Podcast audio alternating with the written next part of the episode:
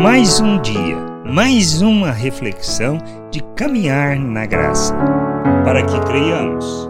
As palavras registradas nas Escrituras têm o propósito de nos fazer conhecer a vontade de Deus e assim possamos crer em Jesus como Cristo, que veio para nos resgatar e nos levar para o Pai, como podemos ler em João, no capítulo 20, versículos 30 e 31.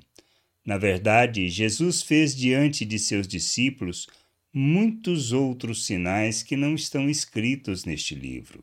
Estes, porém, foram registrados para que vocês creiam que Jesus é o Cristo, o Filho de Deus, e para que, crendo, tenham vida em seu nome.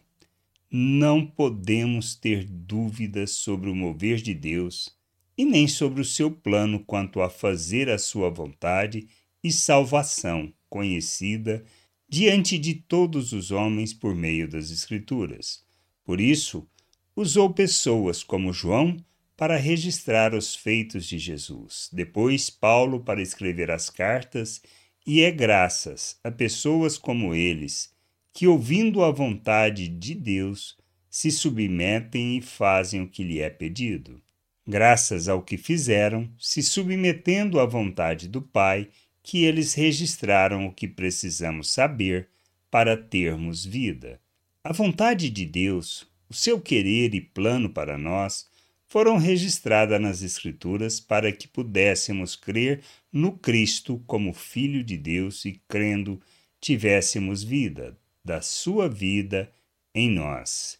Que nós possamos entender a importância das Escrituras para as nossas vidas, que possamos nos empenhar em buscar o conhecer, o entender, o compreender a vontade de Deus.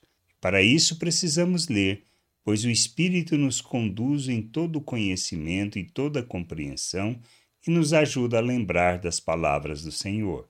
E assim, crendo, possamos ter vida. Graça e paz sobre a tua vida. Amém. Você acabou de ouvir uma reflexão de caminhar na graça. Se você gostou, curta, compartilhe, leve esta mensagem a outras pessoas, para que elas também possam compreender e entender a vontade de Deus. E leia as Escrituras, pois ela é a base, o fundamento para você julgar tudo o que você tem lido e aprendido acerca da vontade de Deus.